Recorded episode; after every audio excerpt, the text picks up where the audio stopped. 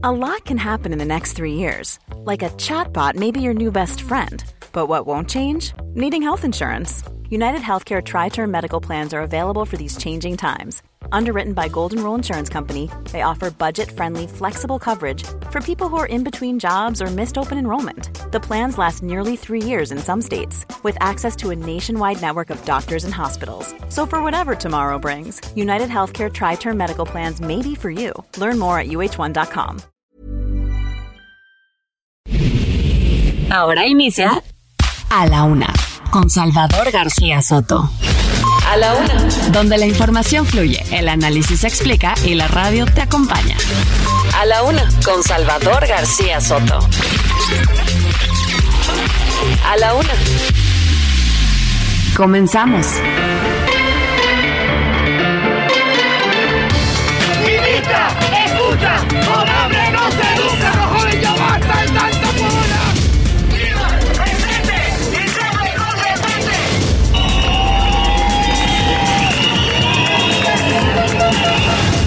de eh, bombardear aquí en el valle, cerca, de nubes para provocar eh, lluvia.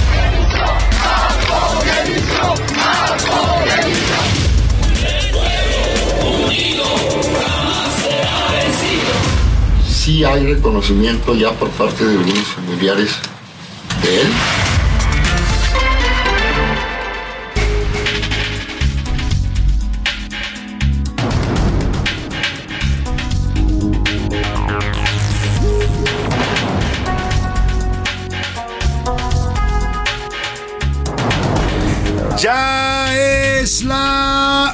De la tarde en punto en el centro de la República y los saludamos con mucho gusto. Estamos iniciando a esta hora del mediodía a la una este espacio informativo que hacemos para usted todos los días a esta hora del día. Aquí estamos, no le fallamos, puntuales para informarle, para entretenerle y también para acompañarle en esta parte y en este momento justo de su día. En este miércoles 22 de marzo, se nos está yendo rápido el mes de marzo, ¿eh? que hace que estábamos dándole la bienvenida y ya vamos a la prácticamente a la última semana del mes de marzo y luego vendrá abril y ya nos vamos al segundo trimestre del año. En fin, avanza rápido el calendario así es que hay que aprovechar el tiempo, hay que tratar de vivir bien cada momento y ir resolviendo las situaciones que tengamos que resolver. En este miércoles, a la mitad de esta semana, es la doceava semana de este año 2023. Les saludamos con gusto a nombre de todo este equipo de profesionales que me acompaña.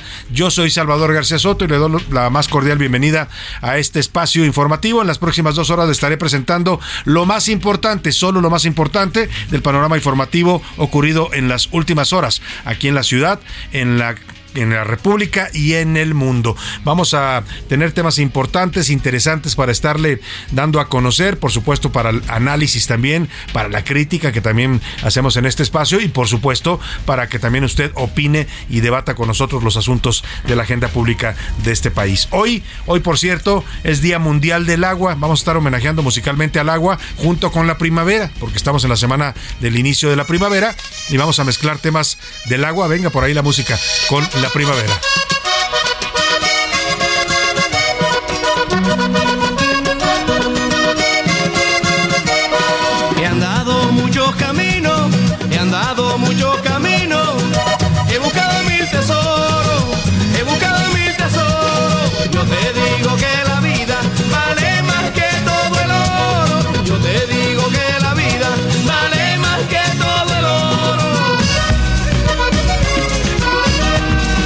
Esto que estamos escuchando a ritmo de vallenato para que vaya entrando en calor en este miércoles es Carlos Vives, el gran cantante colombiano que canta Agua precisamente homenajeando lo que representa este vital líquido para los seres humanos. Sin el agua simplemente no hay vida. De ahí venimos del agua y en algún momento también volveremos al agua y a la tierra. Así es que pues hay que eh, valorar y concientizarnos sobre el uso, el uso eficiente y cuidadoso de este recurso que se nos puede acabar y si nos acaba el agua se nos acaba la vida. De eso estaremos hablando y también escuchando musicalmente el día de hoy. Y bueno, pues vámonos si le parece a los temas que le tenemos preparados, deseando que este miércoles, esta mitad de semana vaya marchando bien para usted, que vayan resolviéndose todos sus problemas, sus pendientes, sus tareas, todo eso que tiene usted que ir resolviendo, que, que se le eh, arregle satisfactoriamente. Y si hay obstáculos, si hay contratiempos, ánimo, ánimo que nos queda todavía la mitad de esta semana para resolver y lo que resta, por supuesto, del día para enfrentar cualquier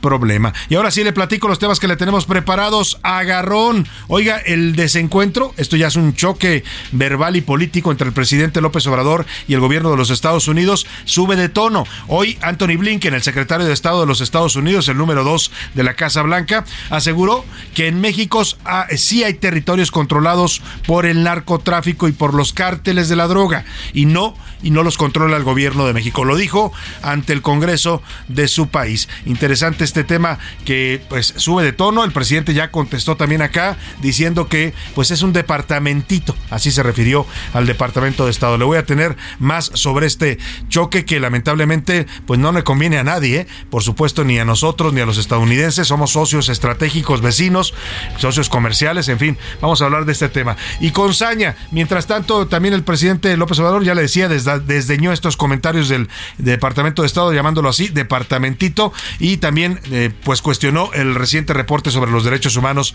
que emitió este Departamento de Estado este martes. Y preparados, le contaré sobre las opciones de drogas. Oiga, los cárteles mexicanos, particularmente el cártel de Sinaloa y el cártel Jalisco Nueva Generación, están fabricando nuevas drogas sintéticas. Ya no solo es el fentanilo que amenaza al México, a los Estados Unidos y al mundo por ser una droga tan potente, tan barata y tan letal, sino que ahora también están produciendo nuevas drogas. Han contratado químicos expertos para que les diseñen drogas, pues así como les llaman, drogas de diseño que se hacen en el laboratorio. Le voy a tener una información importante sobre esto a partir de un reportaje que publica hoy el diario El Universal. Y ejecutados, José Noriel Portillo, alias El Chueco, quien presuntamente asesinó a los dos sacerdotes jesuitas Javier Campos Morales y Joaquín Salazar Mora, allá en la Sierra Tarahumara, en Chihuahua, además también del guía de turista Pedro Eliodoro Palma. Esto ocurrió el 20 de junio pasado. Habría sido encontrado el llamado Chueco, eh, muerto en un camino de terracería en la sindicatura de Picacho, esto en el municipio de Choix,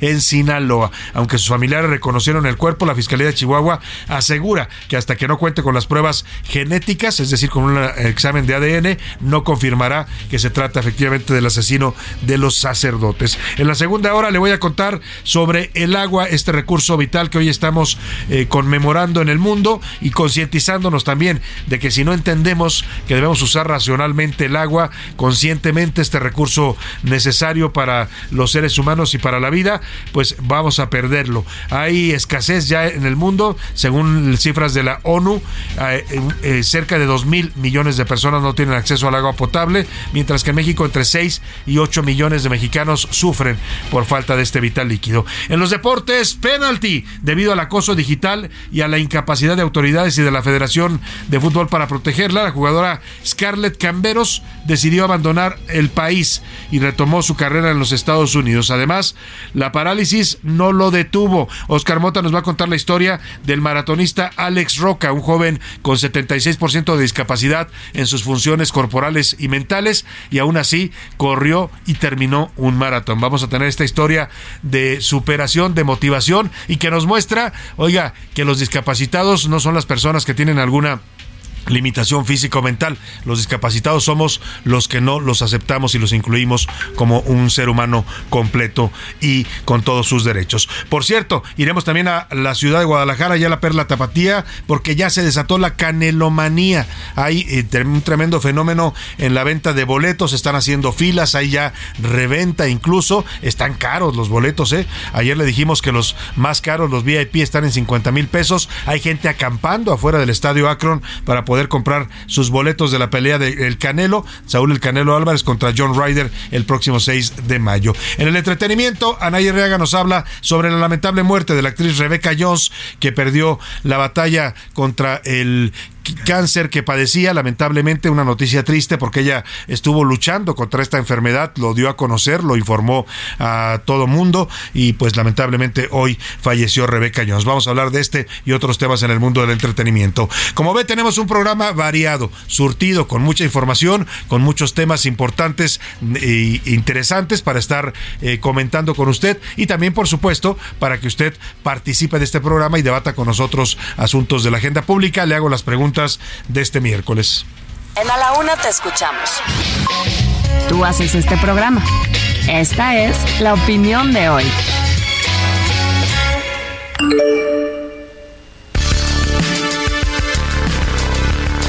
Bueno, vamos a las preguntas. Le tengo temas interesantes en esta mitad de semana para que usted opine, comente, participe con nosotros y nos ayude a hacer este programa. El primero que le pongo hoy sobre la mesa tiene que ver con esta confrontación, este choque verbal y político también ya entre el gobierno de México y el de los Estados Unidos que está subiendo cada vez más de tono. Hoy el secretario de Estado del Departamento de Estado de los Estados Unidos, Anthony Blinken, aseguró que en México sí hay cárteles de la droga, cárteles de la droga que tienen control absoluto de algunos estados de la República, de territorios amplios en los que no manda el gobierno, sino el narcotráfico. Así lo dijo con todas sus letras en una eh, entrevista que le realizaron el día de hoy. Y mientras tanto, el presidente acá en su conferencia mañanera, hoy, justamente hoy, calificó al Departamento de Estado, que es pues la segunda posición después de la presidencia de los Estados Unidos en importancia política en el gobierno eh, del país vecino, la llamó, lo llamó el departamentito. Así se refirió a esta dependencia que encabeza el señor Blinken. En medio de este desencuentro, pues el presidente molesto, no tanto por esto último que dijo el señor Blinken, de que sí hay territorios controlados totalmente por el narco en México, sino por el informe de derechos humanos que ayer le dimos a conocer, emitió Estados Unidos, ubicando a México como un país en donde prevalecen torturas, desapariciones forzadas, una serie de violaciones a los derechos humanos. Yo le quiero preguntar, ¿usted ¿Quién cree que tiene la razón? Si es que hay razón en este tipo de desencuentros, ¿a quién le da la razón? Le doy tres opciones para que me conteste. Al presidente López Obrador, porque Estados Unidos está invadiendo y teniendo injerencia en nuestra soberanía a los Estados Unidos, porque México sí efectivamente está fuera de control en temas de seguridad y de violencia, como afirman allá en Washington, o de plano, los gringos se siguen creyendo los policías del mundo, como ayer también decía el presidente López Obrador. El segundo tema que le pongo sobre la mesa tiene que ver con pues con ese líquido eh, que calma nuestra sed, que nos ayuda pues a a, limpiarnos, a limpiar nuestro cuerpo, que nos genera la vida, que nos refresca cuando hace demasiado calor. Le estoy hablando, por supuesto, del agua, este eh, líquido, este elemento sin el cual simplemente la vida no existiría en el planeta Tierra. Ahí se generó la vida, ahí comenzaron a formarse las primeras eh, moléculas que después dieron vida a seres vivos que salieron a la Tierra. En fin, le hablo de todo esto porque hoy es Día Mundial del Agua. Se estima, ya le decía, que cerca de 3.000 millones de personas no tienen acceso regular al vital líquido en el mundo. Aquí en México, más de entre 6 y 8 millones de mexicanos tienen problemas para acceder al agua. Yo le quiero preguntar, ¿usted tiene un servicio regular de agua en su ciudad, donde quiera que me escuche, eh, o ha padecido escasez, le ha faltado el agua, le está faltando. En Monterrey, por ejemplo, viene una época de estiaje complicada otra vez. Aquí en el Valle de México, cuidado, ¿eh? Ya hay alerta, el Cuchamal está a menos del 50% y estamos todavía a, pues unos meses de que empiece la temporada de lluvias. Hoy precisamente el presidente López Obrador hablaba de que van a empezar a, bombardear las nubes con estos eh, pues estos elementos de creo que es nitrógeno de plata el que lanzan a las nubes para provocar lluvia. Ya lo hacen en Nuevo León. En Nuevo León ya lo están haciendo, ya eso lo hacen desde hace varios años y ahora lo van a hacer también acá en el Valle de México. Le quiero preguntar, ¿usted ¿Qué medidas toma? Cloruro de plata, perdóname, no es nitrógeno, es yoduro de plata, es lo que se dispara a las nubes al cielo para que se provoque la lluvia. Oiga, le quiero preguntar, ¿usted ¿Qué medidas toma para cuidar el agua si es que la cuida? las, las, opciones para que me responda, sí, yo tengo agua regularmente, la cuido y soy consciente en su uso. Trato de incluso de reusarla en casa. O de plano, yo no tengo agua suficiente, sufro por la falta y la escasez de agua. O de plano, yo nunca he cuidado el agua, porque también mire, con todas tantas campañas, llevamos años con estas campañas de concientización, alertando sobre el uso eficiente del agua, pidiéndole a la población que se involucre en la sociedad. Y mucha gente todavía la ve usted en la calle desperdiciando el agua, ¿no? Y en su casa no se diga. Hay gente que se baña y deja la regadera abierta todo el tiempo, aunque se esté encabonando y deja todo abierto, que corre el agua, ¿no? O que quiere agua caliente y deja que el agua se esté tirando y tirando y tirando hasta que no le sale el agua caliente o cualquier tipo de uso. Usted sabe cómo se puede desperdiciar el agua. Son los temas que le pongo hoy para opinar. El número para que nos marque 5518 41 51 99. Comuníquese con nosotros, hágase presente en este espacio en el que siempre su voz se escucha y sale al aire. Y ahora sí, nos vamos al resumen de noticias porque esto, esto como el miércoles, la mitad de la semana y el Día Mundial del Agua, ya comenzó. Vándalos. La empresa Ferrocarriles Suburbanos advirtió de agresiones con piedras en contra de convoyes del tren suburbano en la Ciudad y Estado de México. Dichos ataques son realizados por civiles que lanzan piedras a los trenes. Despido. La dirección del Centro de Bachillerato Tecnológico Industrial y de Servicios separó del cargo al docente que amenazó con golpear a un alumno del plantel número 83 en Actopan, Hidalgo. Puercos. Consultoras mundiales en temas climáticos advirtieron que el 84% de las empresas públicas en el planeta no revelan o esconden información sobre acciones para disminuir sus emisiones contaminantes. Revive.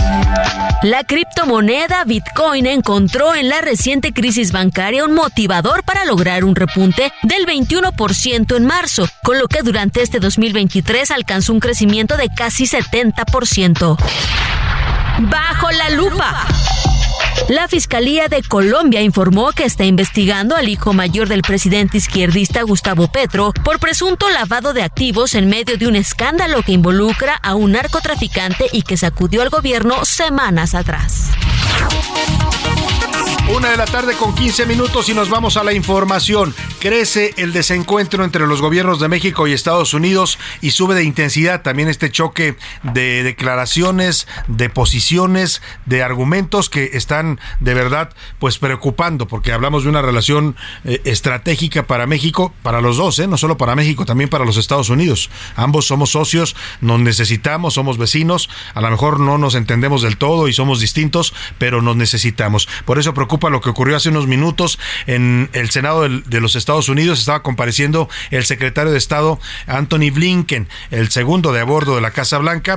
Le preguntaron los senadores, le insistieron y lo obligaron casi a que respondiera a este cuestionamiento de si hay o no territorios descontrolados en México, es decir, territorios que no controle el gobierno mexicano, que estén controlados o bajo la fuerza de eh, violenta del narcotráfico.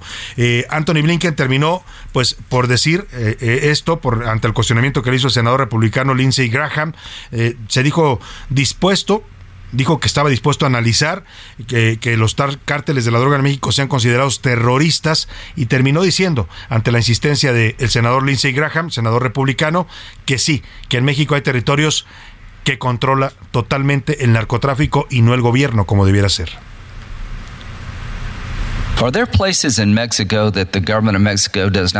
¿Hay lugares en México donde el gobierno mexicano no tiene el control? Mm, yo creo que vemos significantes problemas de seguridad en México. Pero mi pregunta es, si no están gobernados, me refiero a que si hay lugares individuales en comunidades, ¿Los cárteles de la droga controlan las partes de México y no el gobierno? Yo creo que es justo decir que sí. Ok, ¿está de acuerdo con la siguiente afirmación? ¿El fentanilo que viene de México está matando a miles de norteamericanos? Sí, y también mata a mexicanos.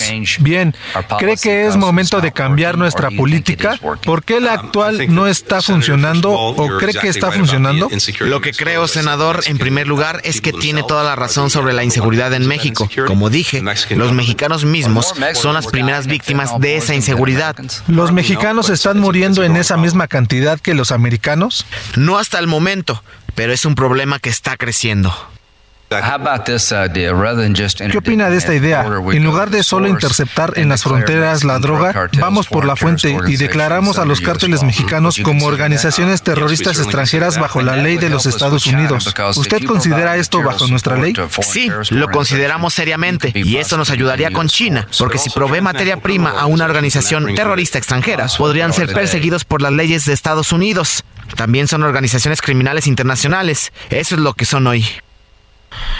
Pues ahí está, lo dijo con todas sus letras, usted lo escuchó, le insistieron los republicanos y Anthony Blinken terminó diciendo que sí, que sí hay eh, pues territorios fuera de control en México que lamentablemente controla el narcotráfico y no el gobierno de México.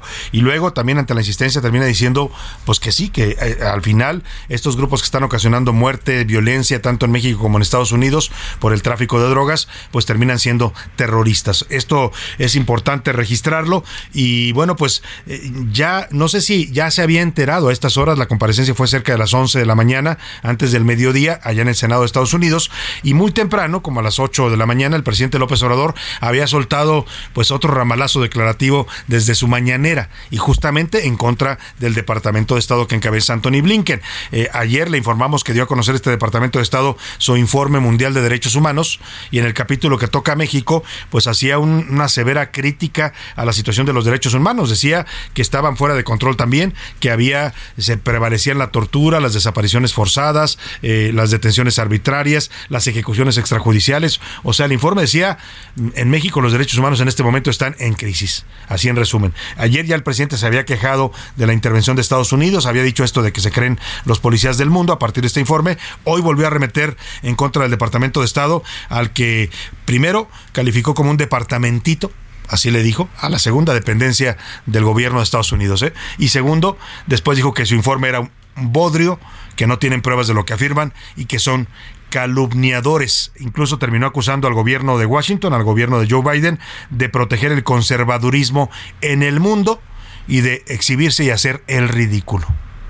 Es un bodrio, no hay sustento. Utilizan la calumnia en el departamentito del Departamento de Estado. Pueden contestarme lo que quieran, pero no tienen pruebas. Son calumniadores, mentirosos.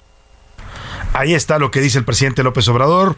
Pues la verdad es que el, tono sube tanto de un lado como del otro. ¿eh? También los estadounidenses han estado eh, eh, escalando pues el nivel de declaraciones en contra de México, del gobierno mexicano, del gobierno de López Obrador sobre su incapacidad para controlar las drogas lo que dijo Anthony Blinken también es algo bastante delicado. Acusa que hay un gobierno que no está controlando totalmente el territorio de este país. Y bueno, pues ya desde ayer el gobierno de Estados Unidos le había respondido a López Obrador, eh, que había criticado este informe sobre derechos humanos. Fue el viceportavoz del Departamento de Estado, Vedan Patel, quien les contestó que a ellos no les gusta esconder los problemas debajo del tapete o de la alfombra, ¿no? Como hacen, dicen las nueras cuando los va a visitar la suegra.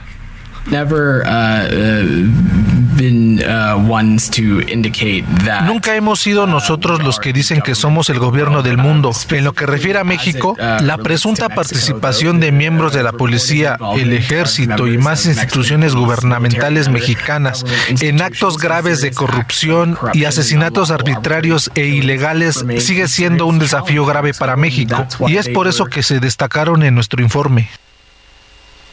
Y otra cosa que molestó allá en Estados Unidos fueron los comentarios ayer del presidente cuando le preguntaron sobre esta acusación en contra de Donald Trump, esta acusación por sobornos a una mujer a la que había habría eh, con la que habría sostenido relaciones sexuales, una exactriz porno, que dijo que le había pagado para que guardara silencio. Esto ya desató pues una investigación allá en Estados Unidos y cuando le preguntan a López Obrador él dijo que era algo totalmente político, que era una una una estrategia, una maniobra para sacarlo de la boleta electoral para que no compitiera por la presidencia de Estados Unidos.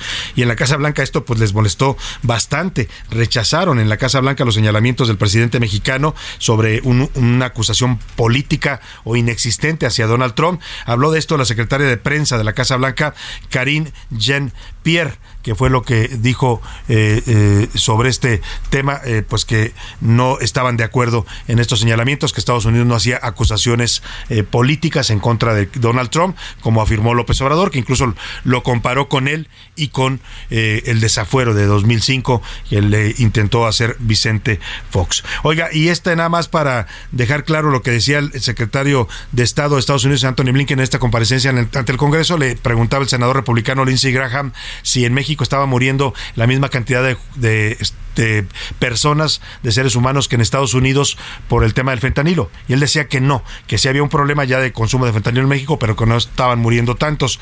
Pero señor Blinken, en México sí hay muertos ya por sobredosis de fentanilo. No es tan grave el tema todavía como en los Estados Unidos, en eso tiene razón. En lo que se equivocan que, es que en, que acá la violencia del narcotráfico nos esté dejando menos muertos. ¿eh? Mire, hasta noviembre de 2022 habían muerto 137 mil mexicanos, nada más en lo que va de este gobierno. 137 mil 603 mexicanos en hechos de violencia por el narcotráfico. Eh, de, de entre noviembre y enero de este año de 2023, entre noviembre pasado y enero, cuatro mil personas más se sumaron. Es decir, que llevamos 142 mil personas muertas en este sexenio por la violencia del narcotráfico. Súmele la violencia de Calderón, que fue un sexenio también el más violento en su momento, después lo superó Peña Nieto y ahora López Obrador lo superó a los dos. Le dije, quítense, quítense que ahí les voy, les dijo López Obrador, y nos tiene hoy sumidos en la violencia del narcotráfico. Lo que le estoy dando son cifras ejecutivas del secretariado ejecutivo, perdóneme, cifras oficiales del secretariado ejecutivo del Sistema Nacional de Seguridad Pública. Vamos a la pausa con música, vamos a estar alternando entre el agua y la primavera y esta se llama Primavera Anticipada con Laura Pausini, esta gran cantante italiana.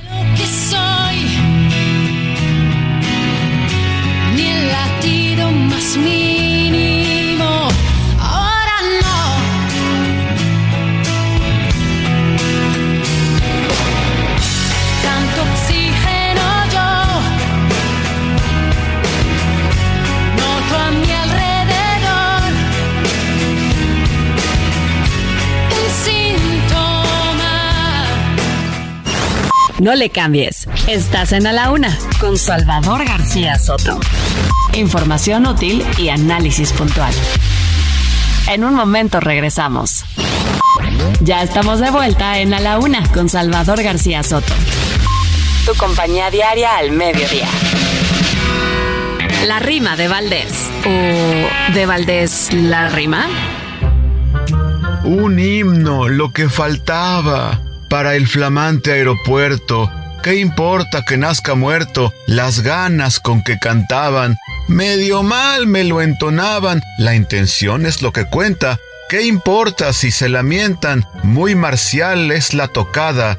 Que no chiflen que es cantada. Esta marcha se lamenta. Caray, rechula su letra, su métrica alternativa y su rima, hasta eso esquiva las reglas pues las perpetra y su rítmica penetra y esa lírica fastuosa de primaria, portentosa, y cuando comienza el coro, de verdad que casi lloro, porque me cae que qué cosa, que el autor de esta obra de arte me haga un himno a mi persona, que alguien me haga la balona, mas no vayas a burlarte, quizás vas a preguntarte, ¿un himno para rimar? Pues no más para padrotear, inútil como aeropuerto, que me hagan himno mamerto y me manden a volar.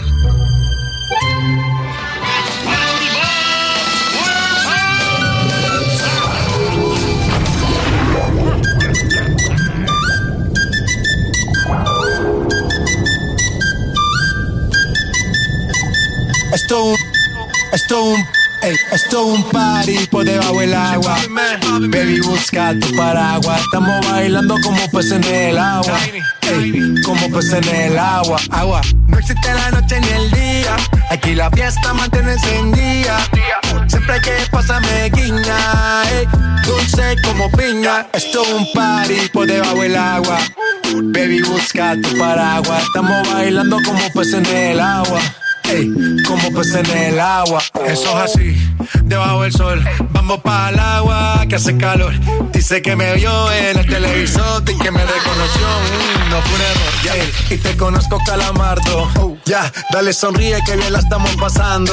Ya estamos al cari, montamos el party. Estamos en bikini con toda la mami, con la mami. Una de la tarde con 32 minutos. Estamos regresando de la pausa a ritmo de reggaetón con esta canción que se llama precisamente Agua. La interpretan J Balvin y Tiny. Es una canción del 2020. Fue la canción del verano en aquel año pandémico del 2020. El colombiano J Balvin fue elegido para darle un giro al tema principal de esta caricatura que ya es parte de la cultura popular de los últimos tiempos. Bob Esponja se hizo la película y él interpretó el tema principal. Se volvió todo un hit. El mundo estaba entrando a una ruta desconocida, la ruta de la pandemia del COVID, pero todavía pues celebrábamos y bailábamos antes de saber lo que nos esperaba. Escuchemos más de Agua de J Balvin y Tiny. Póngase a bailar al ritmo del reggaetón y seguimos con más aquí en la Una. Baby, busca tu paraguas. Estamos bailando como pues en el agua. Ey, como pues en el agua. Agua. No existe la noche ni el día. A la una. Con Salvador García Soto. El ojo público. En A la Una tenemos la visión de los temas que te interesan en voz de personajes de la academia, la política y la sociedad. Hoy escuchamos a Luis Farías Mackey en Buscando Sentido. El ojo público. Salvador, muy buenas tardes. Dime de qué presumes y te diré de qué careces, dicta la máxima. Todo empezó con la toma de la Plaza de la Constitución el pasado 26 de febrero, y la respuesta esperada no esperó mucho, una concentración de Morena el 18 de marzo, a la que Mario Delgado le impuso como objetivo mostrar músculo, la misma semana que ese músculo se amurallaba en Palacio Nacional por los festejos del Día de la Mujer. Mostrar músculo, algo así como los boxeadores cuando se pesan, o los fisicoculturistas cuando se exhiben, o bien como cuando los cárteles toman las ciudades. El músculo es fuerza, pero no necesariamente autoridad, razón ni gobierno. La fuerza domina, pero el poder es una interrelación de mando-obediencia, donde el que obedece ejerce siempre su libertad por más mínima que sea, y el que manda lo hace hasta que lo dejan de obedecer. En otras palabras, decían los viejos, solo se apoya lo que se está cayendo. Y poco le duró el músculo de acarreados, porque los reportes internacionales sobre derechos humanos y democracia en México nos reprobaron. Y ayer el gobierno de Biden además contestó ya sin ambajes los epítetos de la mañanera. En otras palabras, todo el mundo tiene músculo que mostrar, porque nunca ha sido una cuestión de músculo, sino de inteligencia, sentido y arte de gobernar. Buenas tardes. A la una, con Salvador García Soto. Una de la tarde con 35 minutos. Interesante, como siempre, el comentario de nuestro colaborador Luis Farías Mackey en esta sección que tiene con nosotros aquí en el Ojo Público, pues eh, comentando esta marcha tan impresionante, esta mm, concentración, ¿no? Manifestación más que marcha, la que vimos el sábado, eh, pues con todos sus asegúnes, ¿no? Porque lo dice, dice el presidente que no, que no hubo acarreos, todavía lo reitera la señorita esta de, la voz tipluda, la señorita Vilchis, ¿no? En, la, su sección de quién es quién las mentiras, que no es cierto que hubo acarreos, que los medios mienten. Las pruebas ahí están, ¿no? La gente va traída. Ah, yo le prometí el otro día un audio que no pudimos sacar, a ver si hoy lo podemos tener, en donde se escucha claramente cómo, le, cómo aleccionan a las personas que traen desde distintos eh, pueblos, eh, eh, colonias, ¿no? Y, les dan pues una compensación económica, 200 pesos en este caso, escuchan el video y les dicen qué deben decir si les preguntan los reporteros que de dónde vienen y que a qué vienen. Los aleccionan bien, pues. Y eso, mire, no es nuevo, o sea, lo quiere negar el presidente, lo niega Vilchis, que por cierto hoy me metió ahí en su sección con un tema, ahora lo voy a comentar más adelante, pero pues es una práctica de toda la vida, la hacía el PRI, la hizo el PAN en su momento, la hacía también el PRD y la hace Morena. O sea, basta mejor decir sí, sí traemos a la gente, la invitamos a participar y la gente viene, no los obligamos. Pues los condicionan de algún modo porque en algunos casos sí les dicen es la pensión de tu abuelita, ¿eh? es, es, la, es el apoyo para tu, para tu hijo. Pero más allá de eso, mira, aquí se escucha en este audio que es de los videos que circularon en redes sociales a partir del acarreo, aunque no les guste que se le llame así, de la manifestación del pasado sábado. ¡Súbale, súbale, súbale!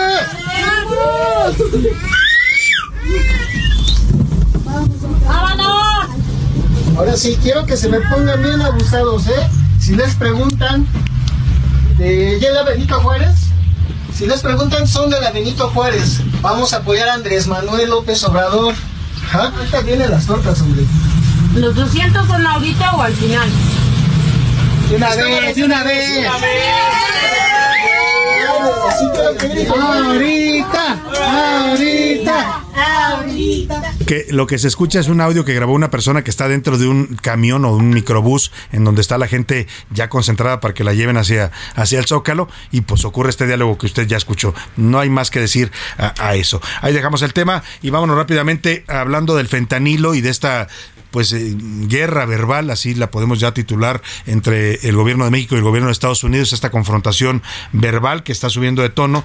Pues eh, mire, hace unos días el presidente propuso algo que de entrada la comunidad médica rechazó, dijo que era muy complicado hacerlo y que además podría tener consecuencias graves para los pacientes, sobre todo pacientes con dolor intenso, que viven con dolor intenso o que van a ser sometidos a cirugía. Estoy hablándole del uso médico del fentanil es esta ese elemento, esta sustancia química, eh, este precursor que se utiliza para, pues, como anestésico, ¿no? Como anestésico potente. Es, es, mucho más potente que la morfina y de más rápida acción. El presidente dijo, pues mejor eliminémoslo de uso médico y si ya no tenemos problemas, ya no, ya no, ya no se puede hacer la droga. La verdad es que la comunidad médica dijo, a ver, presidente, no es tan sencillo, ¿no? Si se llegara a pensar en algo así, tiene primero que sustituirse con otras sustancias porque no se puede dejar a los pacientes ahí tirados con el dolor, ¿no? Y, hay casos en los que la morfina ya no alcanza a, paliar el dolor que en el que viven muchas personas, sobre todo con enfermedades crónicas. Le digo todo esto porque parece que los que sí tomaron nota del discurso del presidente y dijeron, ¿por qué no? sí se puede, lo que propone el presidente, fueron los cárteles de la droga. Hoy en Universal da a conocer un reportaje con el base en el cual le presento esta nota de Milka Ramírez, en el que dice que el cártel Jalisco y el cártel Nueva pues, perdóname, el cártel Jalisco Nueva Generación y el cártel de Sinaloa, que son las dos principales organizaciones del narcotráfico en México, también las más buscadas por Estados Unidos, pues eh, están empezando a fabricar nuevas drogas sintéticas, nuevas drogas químicas, drogas de diseño que le llaman. O sea, pensando en que si se prohíbe el fentanilo o el fentanil con el que fabrican la droga del fentanilo, pues entonces ellos ya tendrán sustitutos. Escucha esto que nos preparó Milka Ramírez. Al estar prohibido, ya no habría ninguna posibilidad de que pudiese importarse. Ante la posible prohibición del uso del fentanilo en México, el cártel de Sinaloa y el cártel de Jalisco Nueva Generación buscan la mezcla ideal de sustancias para crear una droga que equipare los efectos de este opioide. Según la Junta Internacional de Fiscalización de Estupefacientes de Naciones Unidas, son más de 50 sustancias químicas tan potentes como la metonitacina, el isotonitaceno, la brorfina, etacina, norfentanilo y carboxilato. Así, de acuerdo con la Junta, hay una lista de al menos 56 opioides que los cárteles ya usan de manera experimental en tabletas, polvo y ampolletas para sustituir al fentanilo. Como parte de estas nuevas alternativas, surgen entre 45 y 70 nuevas drogas al año. Para su distribución, los cárteles utilizan los correos postales y las redes sociales. En nuestro país el problema tiene un par de años. En un resumen de la evolución de los precursores del fentanilo, la Junta destacó que fue a mediados del 2019 cuando se encontró el primer laboratorio experimental de precursores del fentanilo en México. Mientras tanto, en los últimos 10 años, las instituciones de salud pública realizaron 128 procesos de compra de fentanilo en parches e inyectables para atender a pacientes con enfermedades como el cáncer, para ser usado como anestesia e incluso para tratar la emergencia del COVID-19. De acuerdo con Compranet, de los 128 procesos, 82 corresponden al gobierno del presidente Andrés Manuel López Obrador. Esto equivale al 64% de las licitaciones. Para A la Una con Salvador García Soto, Milka Ramírez. Bueno, pues ahí está este tema delicado, le decía, pues parece que los cárteles escucharon lo que dijo el presidente López Obrador, ¿no? O ante el riesgo, pues está creciendo, lo, son bastante inteligentes y son bastante hábiles, ¿no? Ya hemos, ya lo tenemos constatado los mexicanos, ¿no? Que son, el crimen organizado está mucho mejor organizado que nuestro gobierno, ¿no? Y funciona mejor, tienen inteligencia, que son sus halcones estos, tienen eh, mejores armas, ¿no?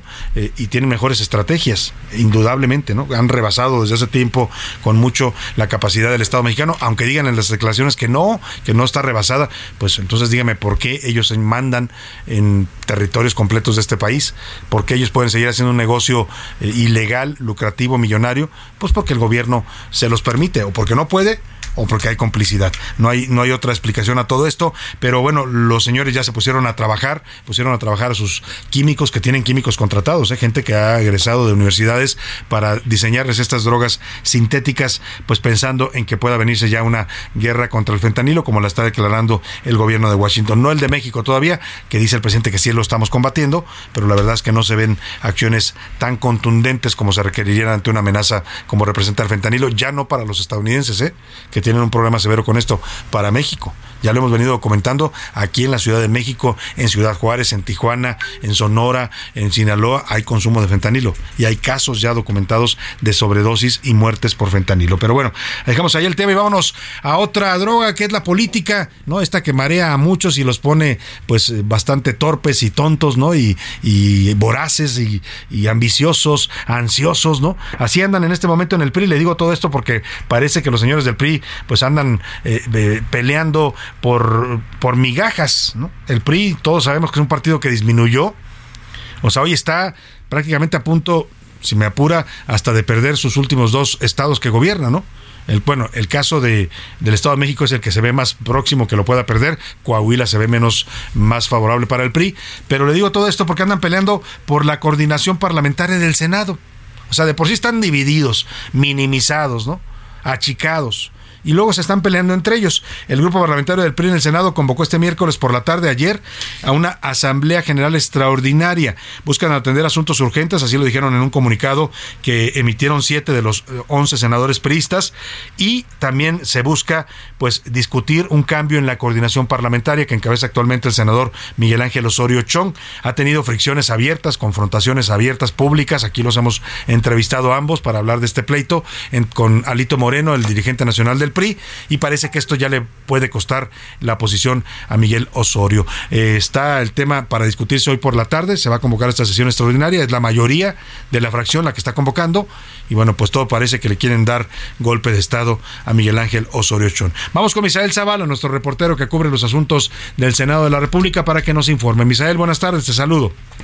Salvador, te saludo, saludo también al auditorio, pues en medio de una disputa interna con el líder nacional del PRI, Alejandro Moreno Cárdenas, siete senadores del PRI pretenden dar un golpe para retirar a Miguel Ángel Osorio Chong de la coordinación del grupo parlamentario priista. La disputa entre Alito Moreno y Osorio Chong, así como una falta de comunicación entre ambas partes en la agenda legislativa, son parte de los argumentos que los senadores detractores usarán para quitar de esa función al senador hidalguense. La convocatoria de los siete la firman Manuel Añor Bebaño, Silvana Beltrones, Mario Zamora, Beatriz Paredes, Ángel García Ruiz, Claudia Nayamota y Jorge Carlos Ramírez Marín, quienes llamaron a una reunión urgente para hoy a las seis de la tarde entre los legisladores pristas. Y es que dichos legisladores están cargados hacia el dirigente nacional del Revolucionario Institucional, Alejandro Moreno Cárdenas, y apoyan las decisiones que tome el líder partidista. Pero para Osorio Chong, el panorama es adverso, ya que únicamente tiene el apoyo de cinco legisladores. Se trata de Carlos Aceves del Olmo, Erubiel Ávila,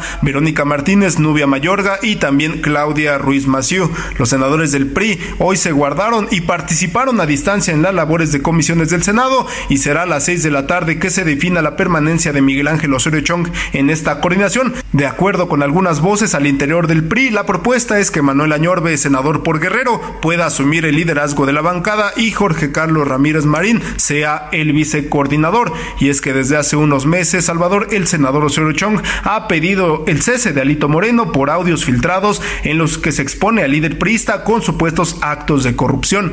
El senador hidalguense también ha criticado los mecanismos de alianzas y que Alejandro Moreno Cárdenas no cumple con sus compromisos con la alianza Va por México conformada con el PAN y el PRD. Salvador, hasta aquí la información.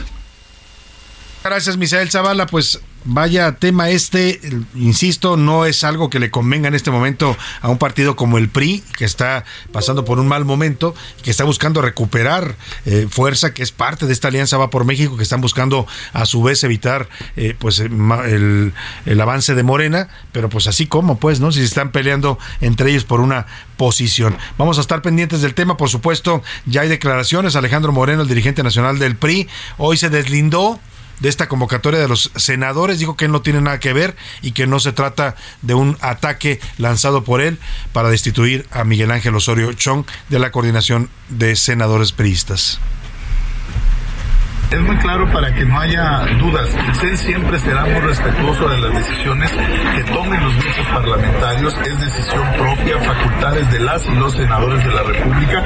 Lo que hace el CEN es sujetarse a las decisiones que toman las y los senadores, como ha ocurrido siempre. Creo que hoy la reunión que habrán de tener en la tarde, donde van a tratar los temas internos del partido, su organización, su conformación y los temas de trámite. Bueno, pues ahí está lo que dice eh, Alejandro Moreno, que es un tema eh, interno de la bancada que él no tiene que ver y que se trata de una reunión para discutir otros asuntos. Pero ¿quiénes firman esta petición? Mire, la bancada de senadores del PRI la integran 13 senadores priistas. Eh, los que firman, los que piden esta reunión, esta asamblea de emergencia de la fracción, en la que se prevé que se pida ya el cambio de coordinador parlamentario, están Mario Zamora de Sinaloa, eh, vamos a buscar a Mario Zamora a ver si por, ahí nos toma una llamada. Eh, también Jorge Carlos Ramírez Marín de Yucatán, Manuel Añorbe de Guerrero, Beatriz Paredes Rangel, eh, también parte de esta bancada, Ángel García Yáñez de Morelos, Claudia Anaya de Zacatecas. Y Silvana Beltrones de Sonora. lo que se está buscando lo que, se, lo que suena hasta el momento es que en lugar de Osorio Chong podría quedar Manuel Añorbe, que es muy cercano a Lito y bueno, que además adora al secretario de Gobernación. Lo hemos visto ahí tomándose fotos eh, con, con Adán Augusto.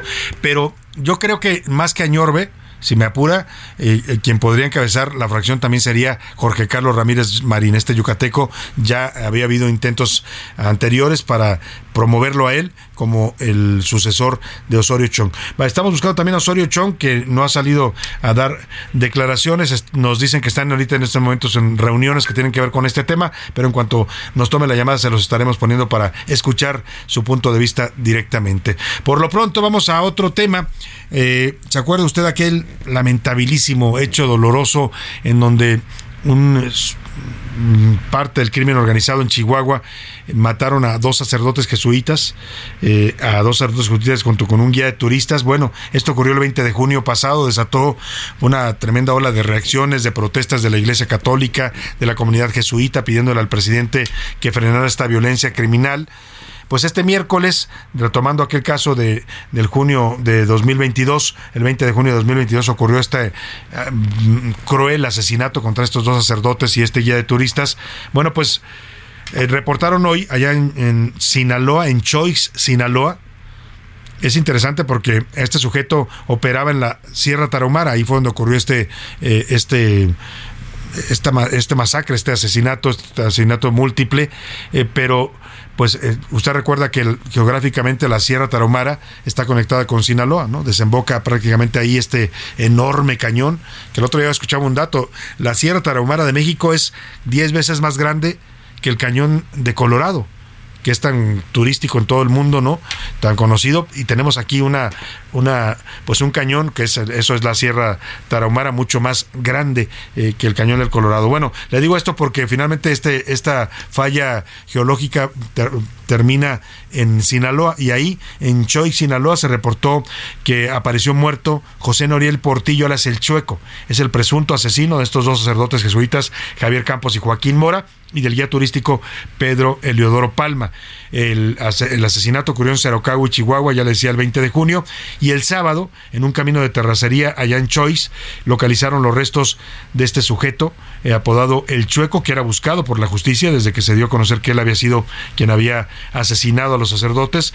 El fiscal de Chihuahua, César Jauregui, dice que ellos no dan por confirmado todavía que se trata efectivamente del asesino de los jesuitas hasta que no realicen pruebas eh, periciales, pues van a hacer pruebas de ADN para comprobar que efectivamente haya eh, aparecido muerto este asesino múltiple. Escuchemos eh, lo que dice nuestro corresponsal allá en Chihuahua, Federico Guevara. Te saludo, ¿cómo estás Federico? Buenas tardes. Efectivamente, Salvador, el hombre más buscado en el estado de Chihuahua, ha caído luego de que en el estado de Sinaloa fuera encontrado un cadáver con las características del hombre más buscado en Chihuahua, José Noriel Portillo, alias El Chueco.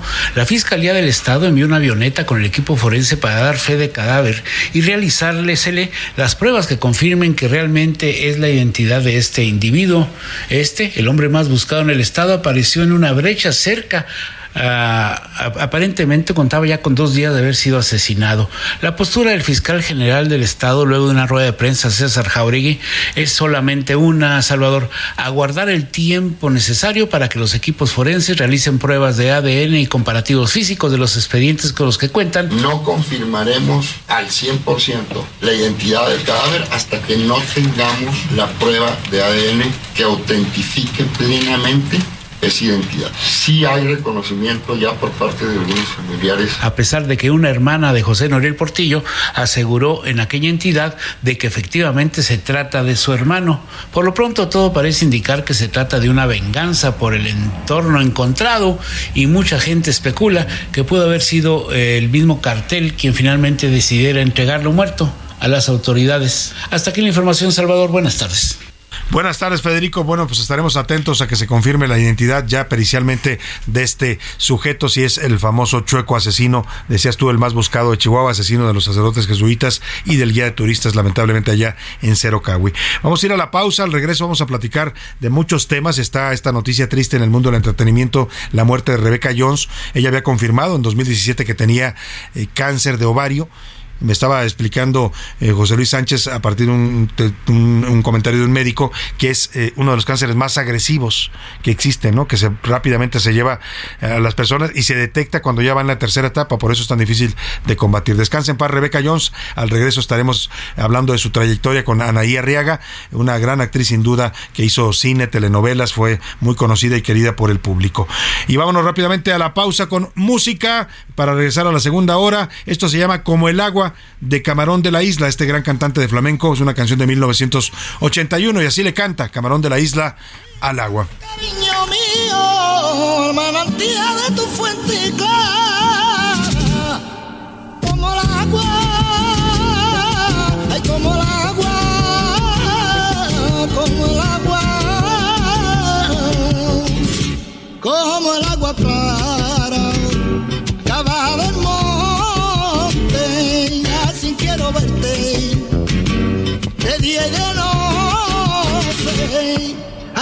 agua.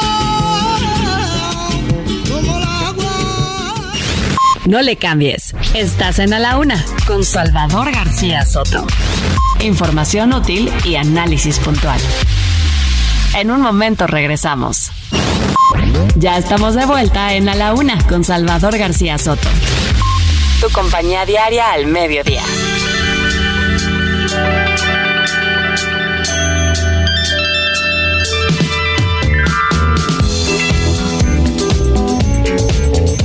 Thank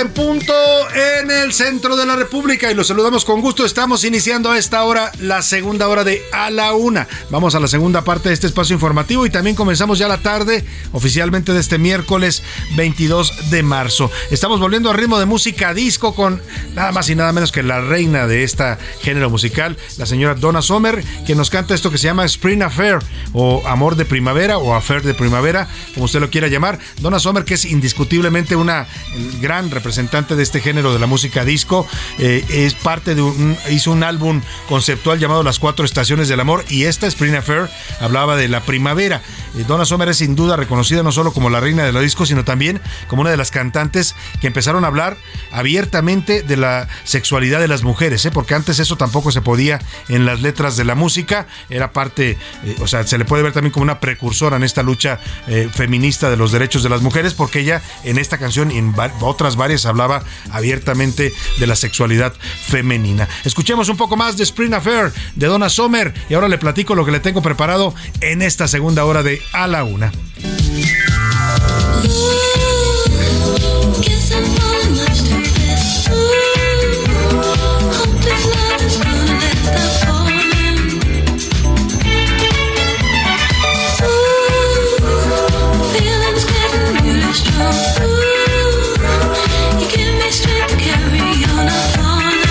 Bueno, pues ahí está esta música disco que sigue siendo vigente, ¿eh? Muchos les gusta, muchos no, pero por supuesto los que vivieron esa generación la siguen escuchando, incluso los jóvenes la bailan cuando se toca en alguna reunión o en algún antro, algún bar, sigue siendo parte de las mezclas que hacen los DJs, porque pues es una música que era realmente música instrumental todavía, ¿no? No tenía todos estos efectos eh, eh, electrónicos que, dominarían después el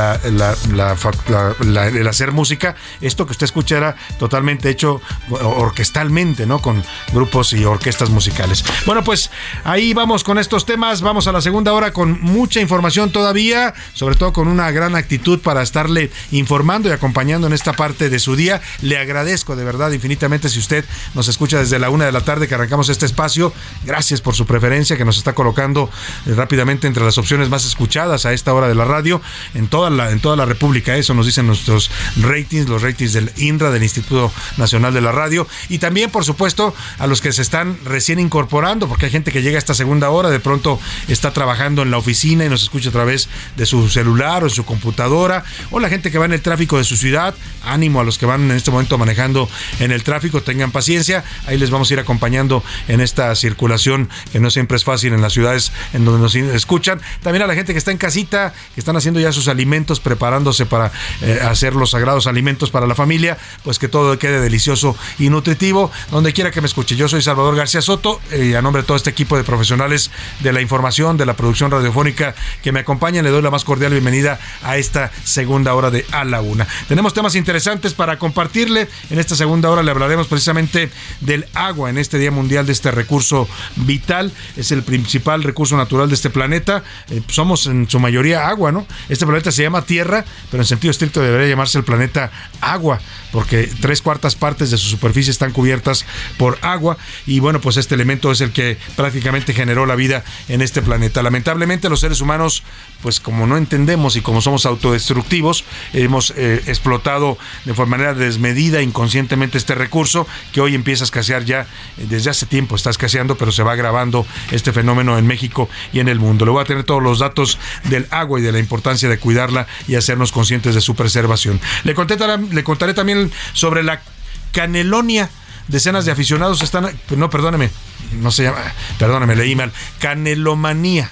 Eh, es lo que le quise decir. Bueno, también podría ser canelonia, ¿no? Porque son es una fiebre por el, la pelea del canelo que se ha desatado en Guadalajara.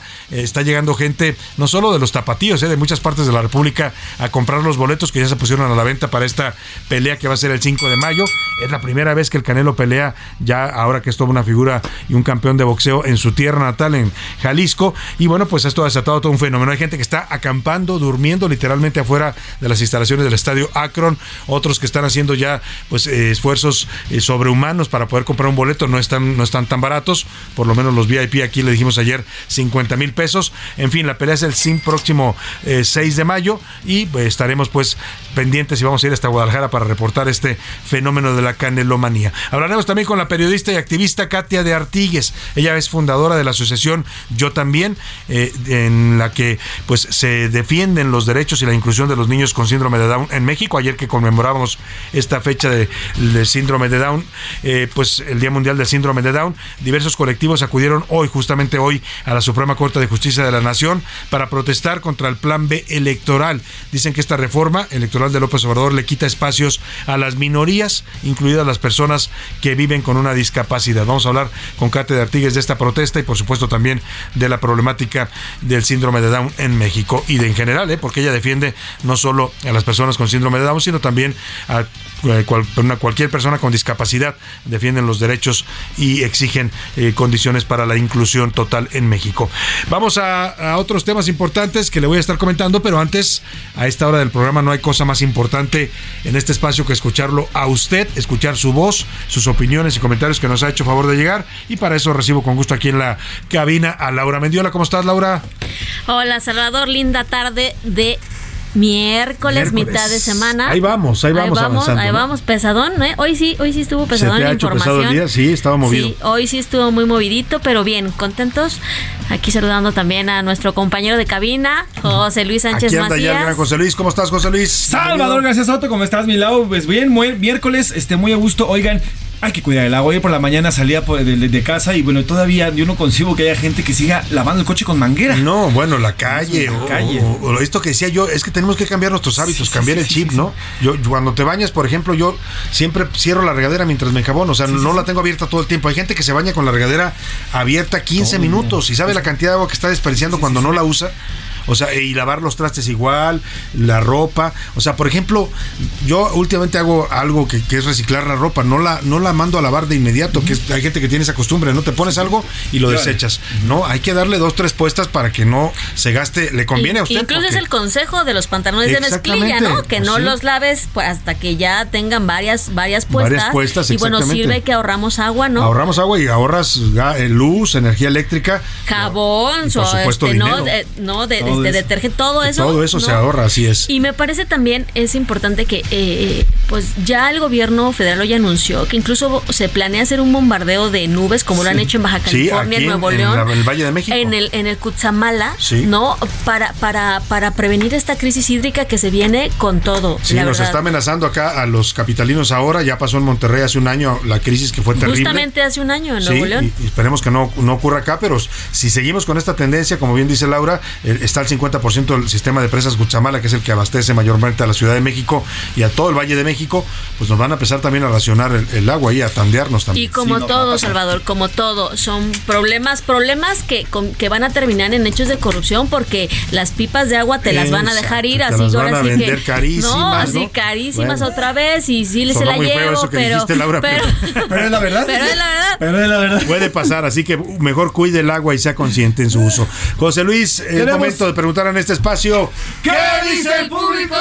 Muchos comentarios, Salvador, nos dicen eh, por acá y nos mandan saludos. Nos dice, saludos, Salvador. Sobre el tema del agua, sí, en efecto, nos estamos quedando sin ella, pero lo peor es que es nuestra culpa. Nunca supimos cuidarla y nos lo advirtieron desde hace muchos años que teníamos que cerrarlo y teníamos que cuidarla. Hoy, prácticamente ya, nos vamos a estar peleando en unos días por este tema del agua. Saludos, Salvador, nos dice la señora Marina Torres. Saludos, señora Marina. También. Me acordaba yo, o sea, dice ella tiene razón. Yo me acuerdo desde que era niño de los años 70, 80, ya había estas campañas, ¿no? ¿Se acuerdan aquel gordito que decía, Gota a gota el agua se agota. Esa era una, la otra era. Amanda, ciérrale, ¿no? O sea, había buenas campañas de concientización, pero la gente no lo quiere entender, cree que esto es una cosa del gobierno, no, no, es un asunto que nos involucra a todos. Bueno, y, y- y la verdad es que, eh, eh, bueno, de las pocas cosas que yo he visto que se han funcionado es que los famosos sábados de gloria, que a mí todavía me tocó, que te dabas unas Sí, mojadas te increíbles. bañabas en la calle. a- a- así que a punta de multas. Sí, ya, ya no lo hace la gente. Ya no lo, ya, ya, ya bajó muchísimo, ya es Sí, muy porque sí era raro. una tradición, ¿no? El sábado de Que gloria Ya viene mojarse. pronto el sábado de gloria, ya estamos, oiga, casi a nada de la Semana Santa. Principios de, de la semana de abril, la primera semana de abril. Ya casi. Entonces, digo, desde las pocas cosas que creo que han funcionado, pero a, a- a punta de multas, Sí, Salvador, como solo así entiende la gente. Y es como también la gente aprende a cuidar el agua. ¿eh? En ciudades como Monterrey, por ejemplo, o Guadalajara, el agua les cuesta más cara que acá en el Valle de México y la cuidan más porque usted tiene que pagar y le cuesta. Entonces hay que también pensar, el gobierno tiene que pensar en ir aumentando tarifas para que la gente valore porque oiga, si no le cuesta el agua, pues la gente no la valora. Gonzalo Pastrana dice por acá, el presidente López Obrador le está, le está rascando los al señor Tigre, porque un día se nos va a despertar Estados Unidos y ahí sí, cálmelo, ese sí es Tigre de veras, lo dice por acá el señor Gonzalo. Uf, la verdad es que sí, esto está subiendo de tono peligrosamente. Y nos dice por acá también la señora María Gutiérrez Solís. Salvador, el tema con Estados Unidos es que se quiere pelear, quiere tener un enemigo a fuerza. ¿Para qué? Para echarle la culpa a alguien cuando las cosas comiencen a fracasar. Lo cierto es que los mexicanos, como bien dijo el señor Blinken, somos los- las primeras víctimas de esta violencia que día a día nos aqueja. Saludos a nosotros son los que más nos afecta, ¿eh? También aquí pagamos la cuota de sangre, pues, por esta violencia criminal. Nos dio también por acá el señor eh, Francisco eh, González. Buenas tardes, Salvador. Desde, desde Sonora, eh, escuchamos que. Saludos desde Sonora, dice por acá. Acá nosotros sufrimos por el tema del agua, eh, nos, la racionan en muchas ocasiones y parece que en el centro y en el sur no entienden porque a veces ellos sí tienen agua. Acá en el norte, acá sí escaseada de Tiene veras. toda la Cuando razón. les falte, van a entender lo Sí, que es. Sonora es, es semidesértica, como mucha, como casi todo el norte de México, ¿eh? y allá padecen más del agua. Por eso hay que aprender a cuidarla, porque sí, este país lamentablemente tiene una mala distribución del agua. En el sur sureste, centro y sur sureste hay mucha agua, pero en el norte hay poca. Entonces, allá tienen una cultura mucho más evolucionada, como dice, del agua, aparte de que se las cobran también más cara. En Twitter, ¿qué dice nuestra comunidad tuitera, Laura? Precisamente sobre el agua, usted tiene servicio regular de agua, 83% sí, tengo agua y la cuido, el 13% no, sufro por falta de líquido, el 4% pues no ha cuidado el agua, reconoce que de plano no ha cuidado el agua y precisamente sobre este asunto de los gobiernos de México y Estados Unidos que ha subido de tono, ¿qué cree, ¿quién cree que tiene la razón? López Obrador invade la soberanía de Estados Unidos. Este, No, no, no, im- la primera López es- Obrador es eh, Estados Unidos invade la soberanía de México, Ajá. 20%, Estados Unidos eh, dice que México está fuera de control, 72%, y Estados Unidos se cree la política de todo el mundo, el 7%. Oye, la mayoría, la policía del mundo no, la mayoría le da la razón a Estados Unidos, ¿eh? En Twitter. Así es. Bueno, pues ahí está la opinión de nuestra comunidad tuitera. Más saluditos breves, rápido. Tenemos saludos a Saúl Raviera, nos escribe por acá. También nos manda mensaje el señor Rodrigo Josué González. También les mandamos saludos. Eh, nos dice por acá la señora Elvira: el tema del agua es que no tenemos la educación suficiente y nadie nos ha enseñado a eh, nadie nos ha enseñado a utilizarla y a bien utilizarla más bien. Saludos, Álvaro, que tengas una excelente Muchas tarde. gracias, igualmente. También eh, nos manda saludos por acá el, Fran- el señor Francisco Jorge González. También, bueno, tenemos muchos mensajes que nos están llegando. Y bueno, pues más, les estoy respondiendo a todos y gracias por escribir. Pues sí, sígase comunicando con nosotros al 5518 41 51 99. Vámonos por lo pronto a esto que nos preparó nuestro jefe de información, José Luis Sánchez, sobre el Día Mundial del Agua. ¿Por qué? Porque tenemos que entender que sin agua simplemente no hay vida y sin vida pues no estaríamos aquí o no estaremos en algún momento. Cosita chula, ahora sí me pescaste. Un día no te va a pescar porque no va a haber agua. Nos lo advirtieron desde hace décadas. Desde entonces era un llamado de atención. Hoy es prácticamente una crisis, porque gota a gota el agua se nos ha ido entre los dedos. Han pasado por lo menos 30 años y esta advertencia, al padecer, se la llevó el viento. Hoy, en pleno siglo XXI, es uno de los problemas más grandes, no solo en México, sino en el planeta entero. A pesar de que nuestro mundo es tres cuartas partes de agua, cerca de 3.200 millones de personas no tienen acceso a la misma para servicios de saneamiento. De estos, 2.000 millones no tienen acceso al agua potable. En México, alrededor de 43 millones de personas padecen de inseguridad de agua, es decir, no tienen la certeza de si al día siguiente tendrán o no el líquido para sus necesidades básicas, mientras que entre 6 y 8 millones de mexicanas y mexicanos de plano no tienen acceso. El desperdicio del agua y la destrucción o contaminación de fuentes de líquido son las principales razones de la escasez. Otro de los factores es el cambio climático, que ha alargado y acentuado las temporadas de estiaje, además de reducir las cantidades de lluvias. La de este año, por ejemplo, advierten autoridades será mucho más difícil que otros, porque las presas están al 50% o menos. Habla Roberto Capuano, asesor del sistema de aguas de la Ciudad de México. Este año estamos viviendo una sequía histórica en el centro del país, con lo cual los niveles del sistema Cutzamala están mucho más bajos de lo que solían estar en esta época del año. Esta época no llueve ni en la ciudad ni en la zona del Cutzamala, que es de donde sacamos agua, y por lo tanto tenemos que ser particularmente cuidadosos con el agua como la estamos utilizando. Y en medio de esto, que podría convertirse en una crisis, las autoridades hacen un llamado. que todo lo que es uso de agua no humano en este momento lo evitemos. Eso quiere decir que debemos de evitar, por ejemplo, regar jardines, no debemos de lavar coches con mangueras de ninguna manera y mucho menos la banqueta. Todo lo que sea consumo de agua para higiene personal, pedimos que sea lo más breve posible. ¿Pero qué tanto cuidamos el agua? En A la Una salimos a preguntar su opinión. Yo sí trato de cuidar el agua, es, no tenemos la cultura. Yo creo que eso es desde pequeños. Yo sinceramente no siento que aquí en México la cuidemos. Hace falta mucha cultura sobre el agua. Yo personalmente, pues cada que me meto a bañar, mientras se calienta el agua, pongo una cubeta y la reutilizo. Yo considero que no estamos muy conscientes del cuidado del agua. No ha habido campañas nunca por parte del gobierno para concientizar a la población. Para muchos, los gobiernos son también responsables de esta crisis, al no implementar medidas para el ahorro, no atender las fugas y la red de distribución, además de darle mantenimiento a las mismas. Sumado a esto, la destrucción de los mantos también es parte de esta crisis. Así lo asegura Fabián Reyes, activista, ambientalista y científico del ambiente por la UNAM. El agua es un verdadero problema. Los acuíferos en México están siendo atacados. Solo en la península la construcción del tren Maya está dañando la red de agua más dulce, importante y grande del mundo. La destrucción y contaminación de estos mantos son un verdadero crimen en medio de una evidente crisis del agua. Según algunos expertos, para el 2040, es decir, en 17 años, cerca de 8 países se quedarán sin una gota de agua, mientras otros más pelearán por la misma. Así hoy, ya no es tiempo de hacer un llamado. Hoy es un grito de urgencia, porque el agua se termina. El agua, como la vida misma, se nos está yendo de las manos. Así que antes como antes, y hoy como ahora, Ya ciérrale, te la estás acabando. Para la una con Salvador García Soto, José Luis Sánchez Macías.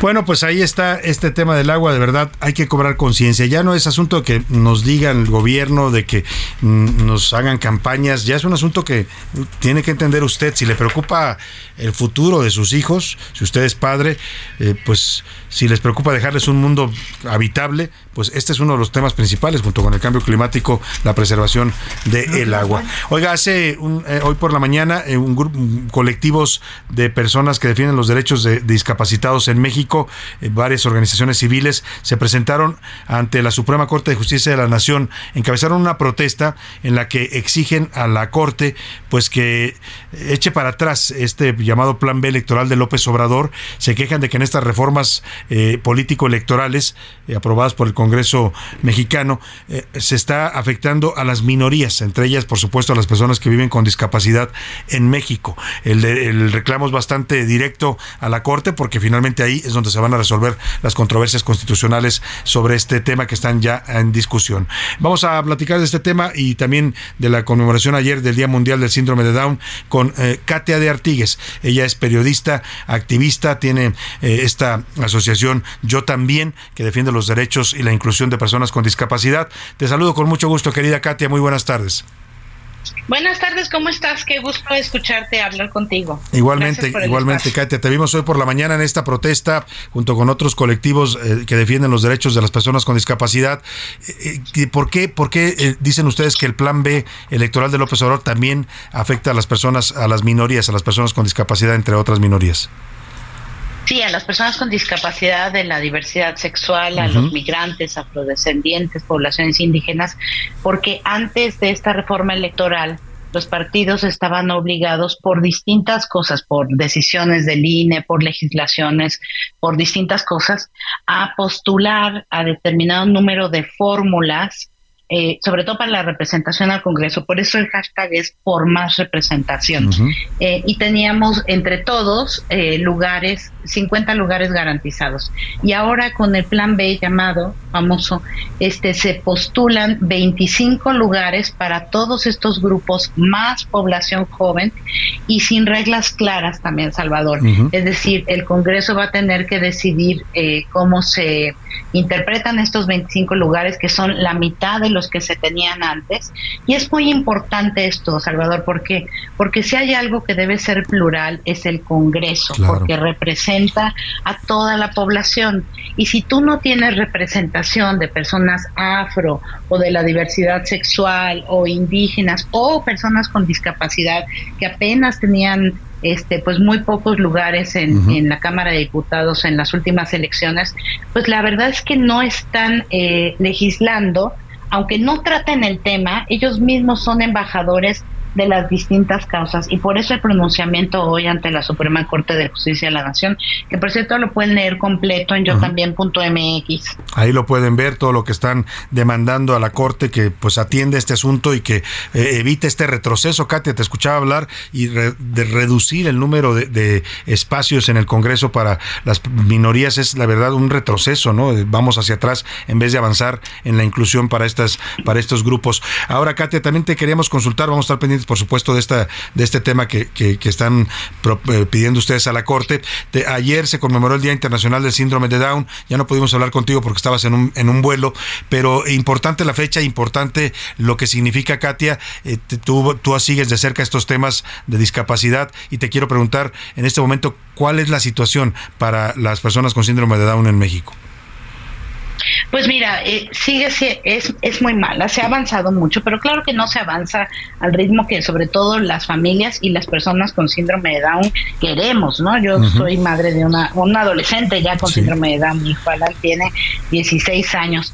Eh, tienen muy acotada su derecho a la educación, por ejemplo.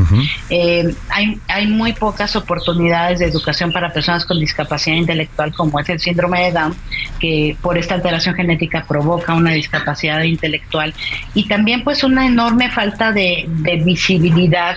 Y, y sobre todo de una cosa bien importante que es el tratamiento social de las personas con síndrome de Down Salvador. Eh, si a mí me dieran un peso por cada vez que me han dicho que tengo un angelito y que yo soy una madre bendita, estaría este, contestando la llamada desde Bali, ¿no? Sí, sí, sí, claro. Cuando no es así, tenemos que dejar que las personas con síndrome de Down crezcan, ponerle retos de acorde a su edad. El, el lema, eh, Naciones Unidas decretó este día, el 21 de marzo, porque las personas con síndrome de Down tienen tres copias del cromosoma 21, por eso 21 del 3.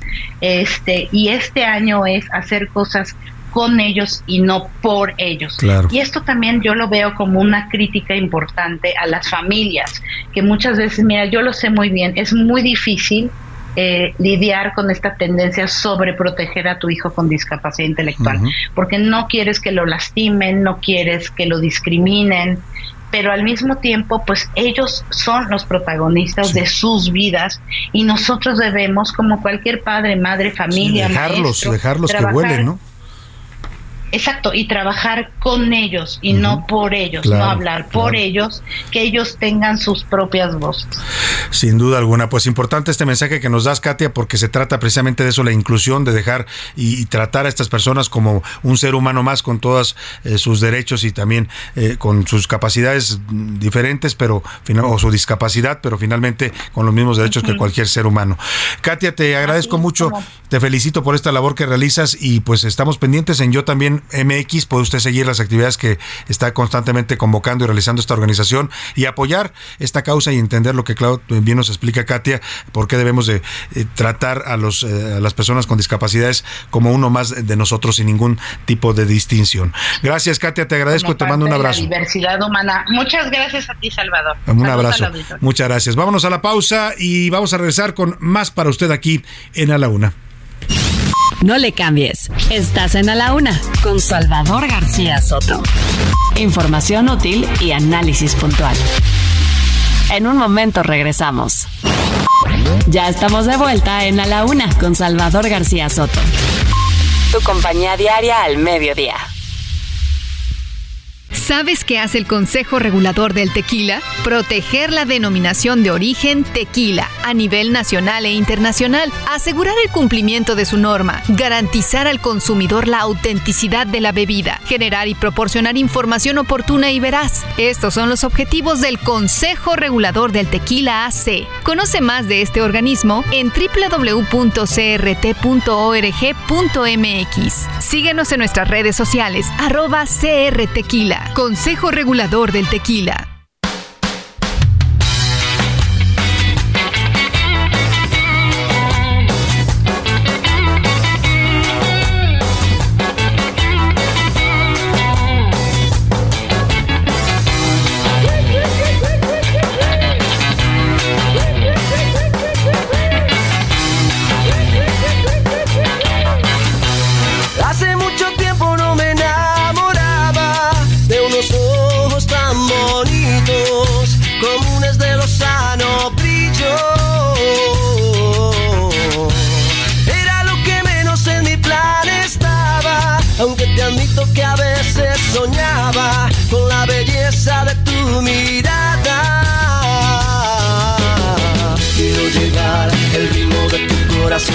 Para bailar entre los dos esta canción. La verdad, me estoy volviendo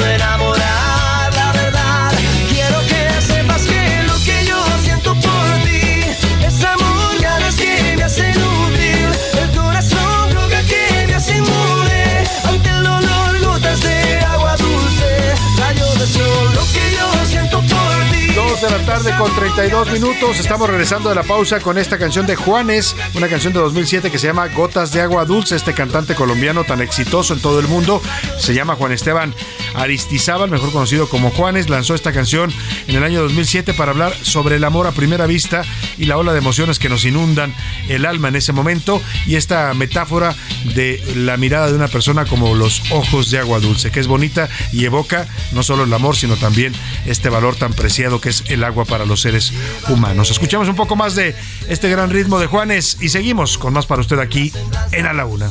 yo siento por ti que me hacen útil El corazón droga que me hace inmune Ante el dolor, gotas de agua dulce Rayo de sol, lo que yo siento A la una. Con Salvador García Soto. El ojo público. En A la Una tenemos la visión de los temas que te interesan en voz de personajes de la academia, la política y la sociedad. Hoy escuchamos a José Narro Robles en Un México Nuevo. El ojo público. Muy buenas tardes tengan ustedes. Hoy voy a referirme a tres graves defectos de los servidores públicos en cualquier momento de su tarea. Me refiero a la mentira, la incongruencia y la descalificación de quienes piensan de manera diferente. Por desgracia, este es uno de los signos del actual gobierno, del presidente y de sus colaboradores. Estas condiciones generan un ambiente de polarización, enojo y enfrentamiento.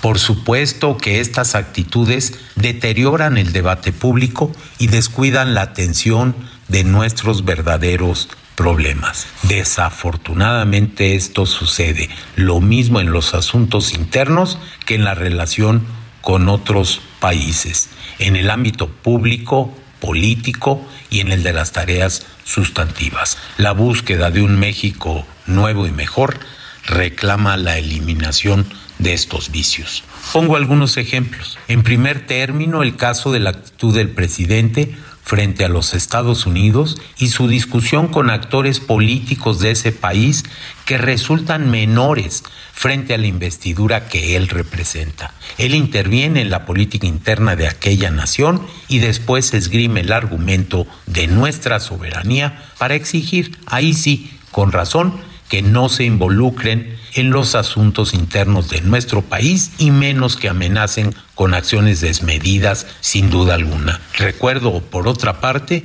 la disputa con el Poder Judicial de la Federación, con la presidenta de la Corte, con los ministros de la misma, con jueces y magistrados de ese poder. ¿Cómo ignorar las descalificaciones a la ministra Norma Piña que han provocado actos despreciables y muy preocupantes? Por otra parte, no puedo dejar de comentar las reiteradas mentiras de los mandos superiores de la salud de nuestro país que, respaldados por el presidente, no reconocen las atrocidades cometidas en el manejo de la pandemia de COVID y que sostienen falsamente que todo se hizo muy bien. Desafortunadamente, ahí están las cerca de 800 mil muertes en exceso reconocidas por el INEGI que son la dolorosa prueba de su fracaso. Con mentiras, descalificaciones e incongruencias, México no irá para adelante. Les invito a encontrarnos en 15 días.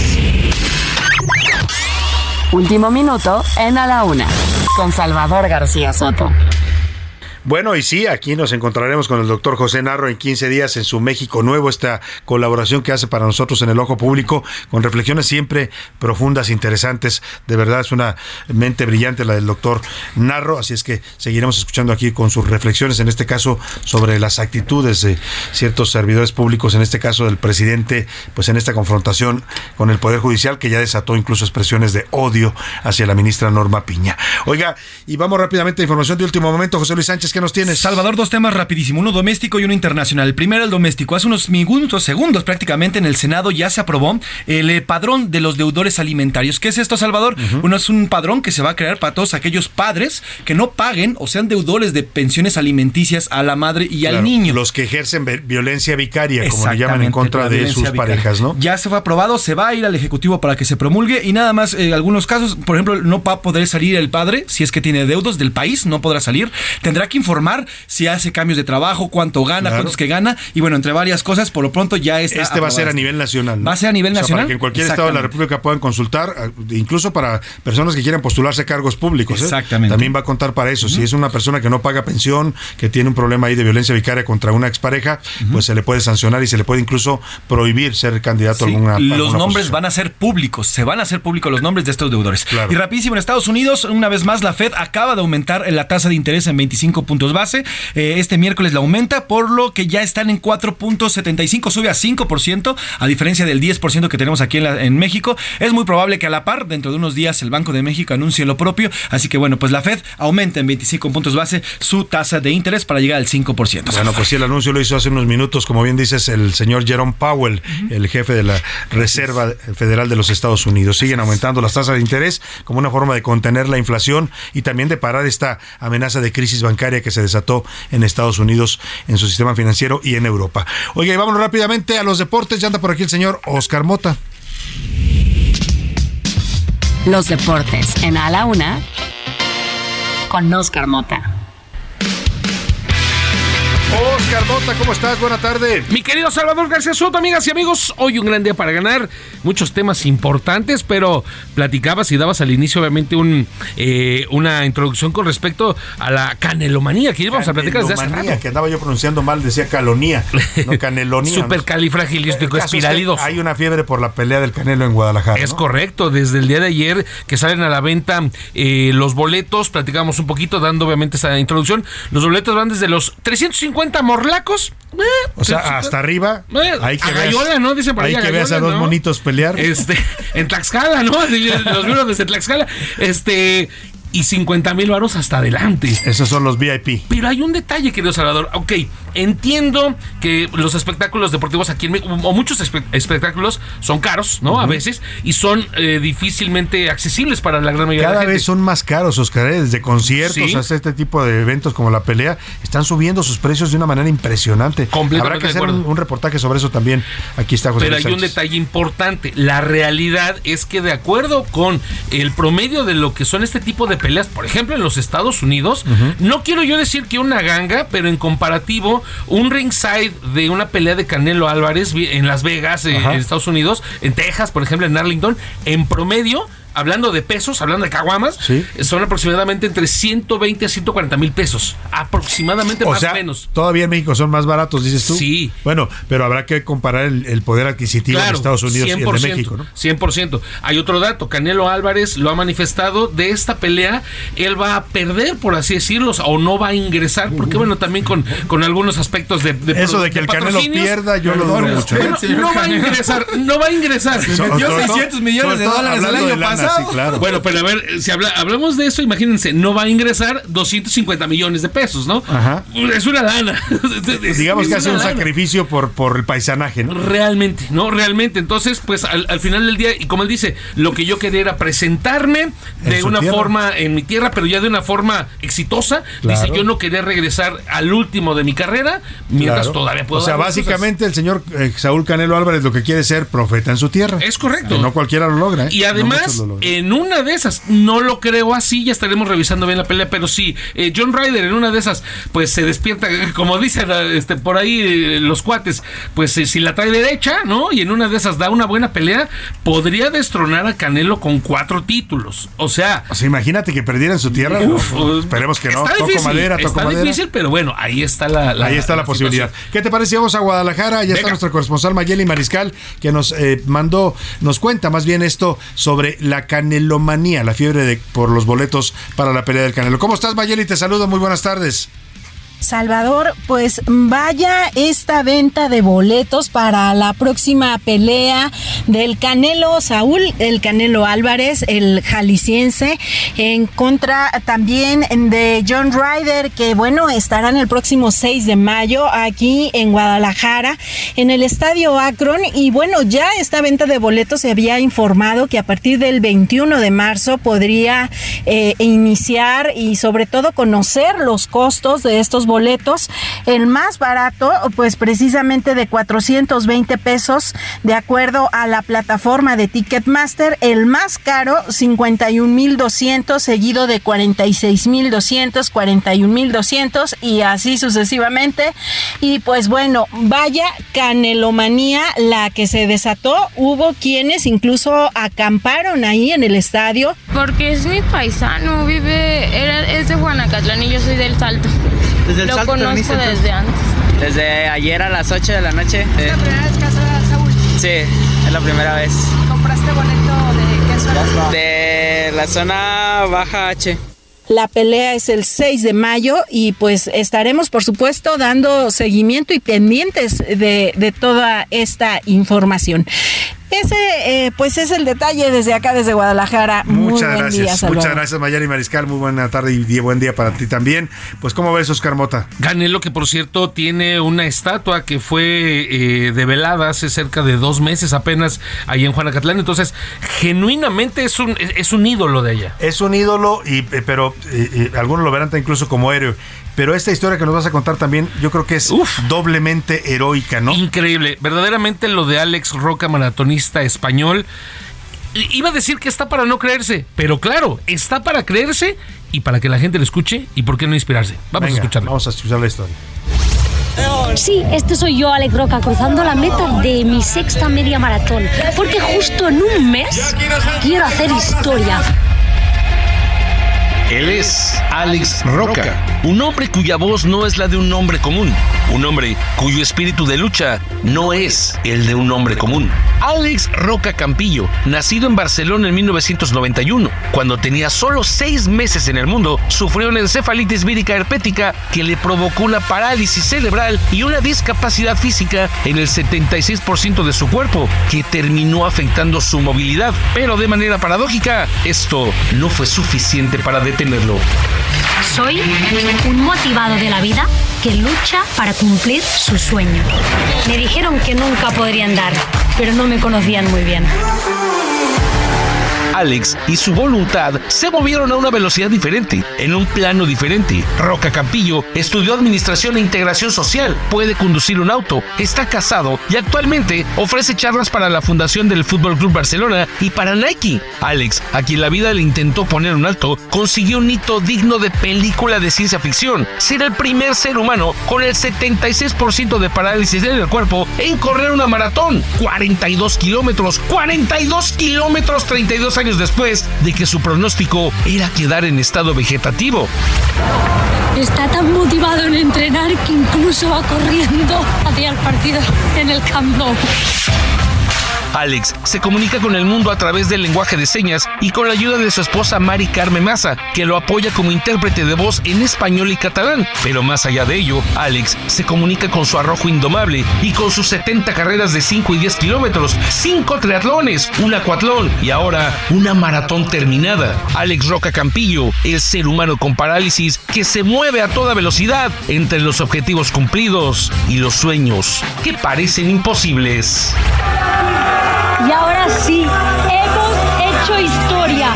Me he convertido en la primera persona del mundo con un 76% de discapacidad física en lograr una maratón.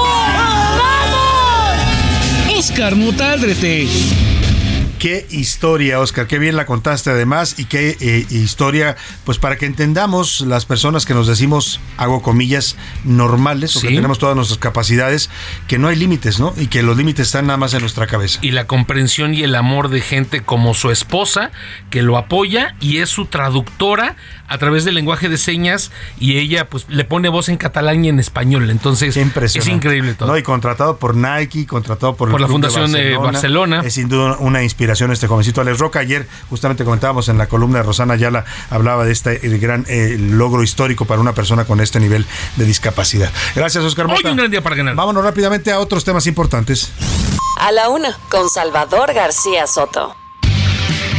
Y vamos a platicar, está haciendo contacto con nosotros y le agradecemos mucho que nos tome esta llamada al senador Jorge Carlos Ramírez Marín, el senador por el estado de Yucatán, es uno de los integrantes de la fracción parlamentaria del PRI en el Senado y, entre, y aparece entre los convocantes de esta reunión extraordinaria que van a tener los senadores priistas para discutir distintos temas. Se habla de un posible cambio de coordinación. ¿Cómo está, senador? Qué gusto saludarlo. Buenas tardes. Mi estimado Salvador, qué gusto saludarte a ti y a tu auditorio, cada vez más numeroso. Muchas gracias, senador. Oiga, pues lo primero que le pregunto es si está contemplado en la orden del día de esta reunión extraordinaria que ha convocado la mayoría de la fracción la remoción de Miguel Ángel Osorio Chong. Pues mire, el objetivo fundamental es la reorganización de la bancada. Y eso, por supuesto, puede implicar, si es al final esa determinación de la mayoría, el cambio en la coordinación, que no es ni el único objetivo ni la eh, propuesta central. La propuesta central es ser una bancada con más peso en el Senado, con más peso en la alianza, con más peso frente al PRI. Claro. Ahora hemos oído dos versiones de esta sesión que ustedes convocan ayer por la tarde. La primera la dice el senador Osorio Chong, el actual coordinador, y dice que esto es un golpe de Estado, así lo menciona, un golpe de Alito Moreno en su contra, que él los está usando para que lo destituyan y nombren un nuevo coordinador. La otra versión la dice el dirigente nacional del PRI, que son dos polos enfrentados, y él dice que no, que nada tiene que ver, que es, un, como bien dice usted, un tema para fortalecer la bancada y que la decisión de si hay o no un cambio depende solamente de la mayoría de senadores. No es un tema nuevo. En otras ocasiones se ha hablado de eso cuando ha habido confrontación o tensión entre integrantes de la fracción. Por supuesto tiene que estar enterado el presidente del PRI porque pues es la fracción del PRI, Claro. pero eh, yo diría que cada una de estas individualidades es muy difícil que digas que pueda ser asusada o no. Por otra parte, una cosa que el PRI tiene que reconocer, las dos partes, es que somos la fracción más pequeña que el PRI ha tenido en su En historia. la historia, sí. Senado. Así es. Entonces, realmente, hasta entrar en una disputa por la coordinación no tendría mucho sentido, porque somos 13, Salvador. Entonces, realmente, si siete dicen, pues no están conformes con la coordinación, adelante. Claro, es mayoría, ¿no? Así de sencillo. Y Yo espero que así de sencillo sea y no, no entremos a una a una etapa que, que, este, que nos conflictúe aún más sin necesidad desde mi punto de vista. Sin duda alguna, y sobre todo en las condiciones en las que se encuentra, como bien dice usted, actualmente el partido y ante el embate de un partido de Estado como es Morena. Ah, senador, le quiero preguntar, ¿quién para la coordinación? ¿Hay ya nombres? ¿Se están empezando a manejar? Si esto se decide, como usted dice, al final, en se están por empezando a manejar se están empezando a manejar los que están en la opinión pública pero la votación por cierto tendrá que llevarse a cabo con voto secreto así es que Ajá. insisto otra vez somos 13 así como nos pusimos de acuerdo cuando éramos 14 en que fuera el senador Osorio nuestro coordinador yo no le veo ninguna dificultad a que pues tengamos otro o el mismo y el senador Osorio pues hace valer sus razones ahí en la asamblea de hoy. Cuando me dice los que están en la opinión pública, yo he escuchado a Manuel Añorbe, pero también he escuchado el nombre suyo, Jorge Carlos Ramírez Marín. ¿Podría usted, se, se- se postularía usted? Yo nunca he aceptado ser coordinador ni quiero ser coordinador. Ujú. La primera vez que lo platiqué fue con el presidente, en aquel entonces, un presidente de nuestro partido, y fui muy claro. Estamos ante el reto de cambiar. Tuvimos la oportunidad de presentarnos como una fracción más fresca, más nueva, con nuevas formas. Nos decantamos por las viejas formas, por el viejo sistema, y yo espero que y finalmente concluimos algo hoy, uno de esos cambios sea pues presentar una fachada mucho más moderna de dirección. Aparte de Añorbe, ¿hay algún otro nombre que se nos escape? No he escuchado ningún otro. Ningún otro. Bueno, pues ya estaremos atentos a lo que decida la mayoría. Bien dice usted, es una fracción parlamentaria y se aplica pues la regla democrática de lo que decida la mayoría. Estaremos atentos a lo que suceda esta tarde en la fracción del PRI en el Senado. Le agradezco mucho, senador. Como siempre, un gusto conversar con usted. Gracias. Gracias. buenas tardes. Es el senador por Yucatán, el señor Jorge Carlos Ramírez Marín. Pues todo apunta a que sí, a que van a darle este golpe a Osorio. Él dice que es eh, asusado por Alito Moreno en esta confrontación pública que tienen. Eh, bueno, pues vamos a ver qué sucede y pues lo va a decidir la mayoría. Siete convocaron, vamos a ver si asisten los trece o solamente estos siete. Ellos podrían solitos decidir, ¿eh? instalar un quórum, una mayoría y a partir de ahí votar este tema, entre otros que tienen agendados hoy por la tarde, pero este es el más importante. ¿eh? Los demás pues van a ser seguramente asuntos secundarios. Ahí dejamos el tema y vámonos rápidamente al entretenimiento. Antes quiero comentar esta nota de que nos va a dar Anaí Arriaga, nos va a explicar esta lamentable noticia para el mundo del espectáculo en México, la muerte de Rebecca Jones, no solo para el mundo del espectáculo, ¿eh? cada que muere una mujer por cáncer es una pérdida dolorosa de una enfermedad que ataca eh, sobre todo a todos los seres humanos, pero en ciertos tipos de cáncer solo a las mujeres y lamentablemente pues ella estuvo luchando desde el año 2017 que dio a conocer que tenía cáncer, eh, fue noticia porque se ausentó de algunas producciones por los padecimientos. Aquí la recordamos con este audio y vamos con Anaya Arriaga que nos platica esta triste noticia. Descansa en paz, Rebecca Jones. Abrí las puertas de mi casa, casi de mi alma. Trabajamos juntas, compartimos muchas cosas. Pensar que lo que tú estabas haciendo era meterte entre Patricia y yo. El entretenimiento con Anaí Arriaga.